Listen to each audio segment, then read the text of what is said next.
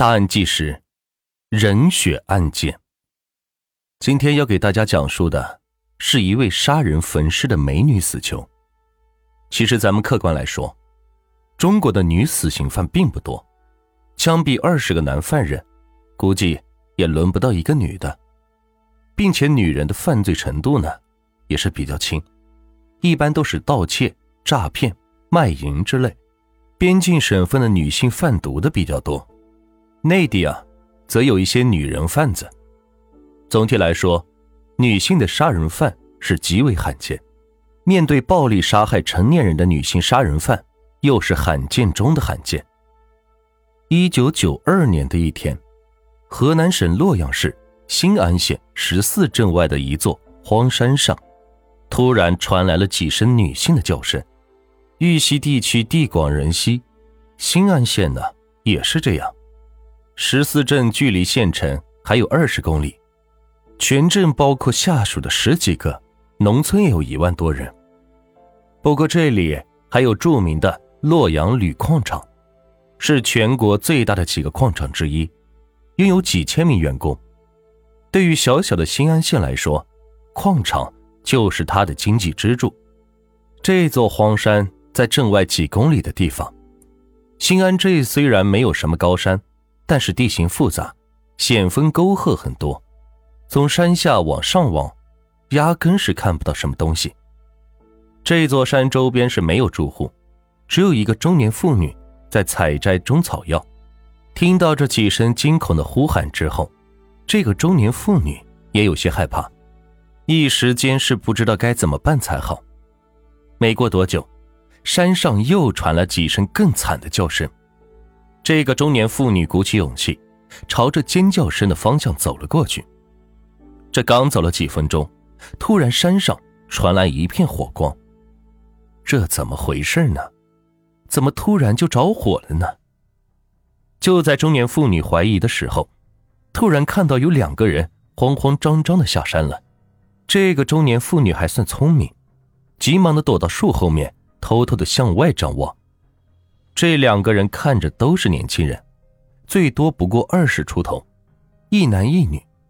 男的个子不高，长得是相当丑陋，短下巴，高颧骨，粗眉毛，看起来像个猿猴一样。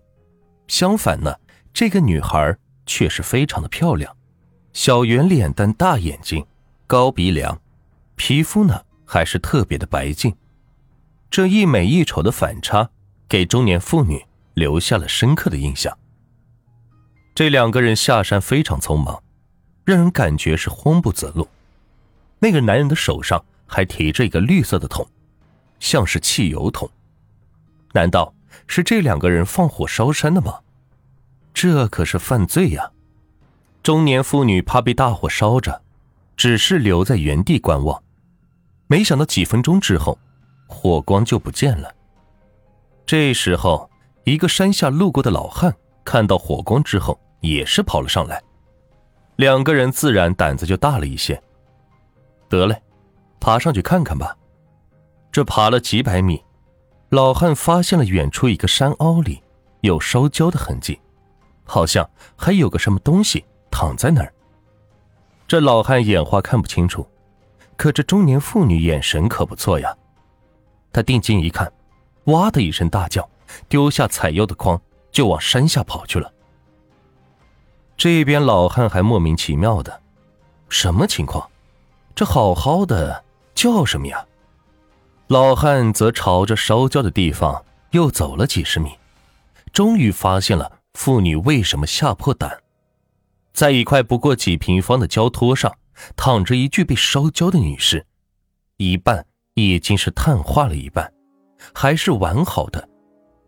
这个女尸全身赤裸着，一丝不挂，两腿分开，尸身的上半身，尤其是脸部，已经完全烧焦了，成了骨骼状，但是下半身却没有烧灼的痕迹。可以看出，这个女孩很年轻，全身的皮肤是雪白细腻，而且这个女孩还很时髦，裸露的脚趾上还涂着红指甲。惊慌之下，老汉赶紧下山报警。新安县是个小地方，九十年代只有二十万人口，多年没有发生过杀人案，更别说是杀人焚尸案了。接到报警之后，新安县警方是惊呆了，通知上级洛阳公安局之后，新安县警方火速的赶到现场，随后洛阳刑警也赶到了，案发地距离洛阳有三十多公里。等到洛阳警方赶到的时候，天已经黑了。现场勘查倒是很简单，可也挺让人头疼的。女士上半身完全烧毁，脸部焦炭化成为骷髅状，没法辨认样貌。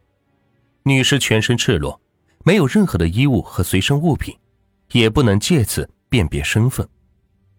法医经过简单的查看之后，认为受害的女孩不是死于火烧，而是。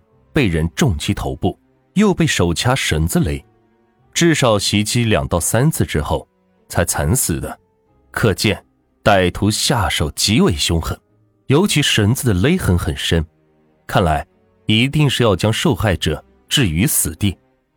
受害者死了之后，才被歹徒泼洒油漆焚烧尸体，没有挣扎的痕迹。这个受害女性很年轻，估计二十岁左右。还没有过生育。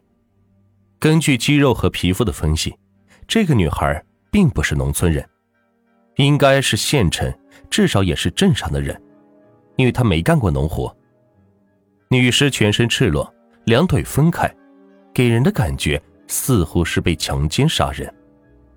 可奇怪的是，根据尸检，并没有在尸体阴道中发现精液，受害者死前也没有发现。被性侵的痕迹，更奇怪的尸检发现，受害女性还是处女，现场几乎没有留下什么线索，只有中年妇女的目击证明和几块绿色的油漆，仅仅依靠中年妇女的回忆，根本不可能在新安县，更不可能在洛阳找到这两个嫌疑人。至于绿色的油漆，可能是歹徒携带的油漆桶上掉下来的，除非能够找到这个油漆桶。进行比对，不然这油漆根本没用，不足以破案。案件一时是陷入了僵局。现在急需要搞清楚受害女孩的身份。万幸的是，受害者是谁，很快就搞清楚了。新安县警方正准备贴寻尸启事，这一点已经有人来公安局报警。这报案者可是大有来头。他是洛阳铝矿的厂长，老丁。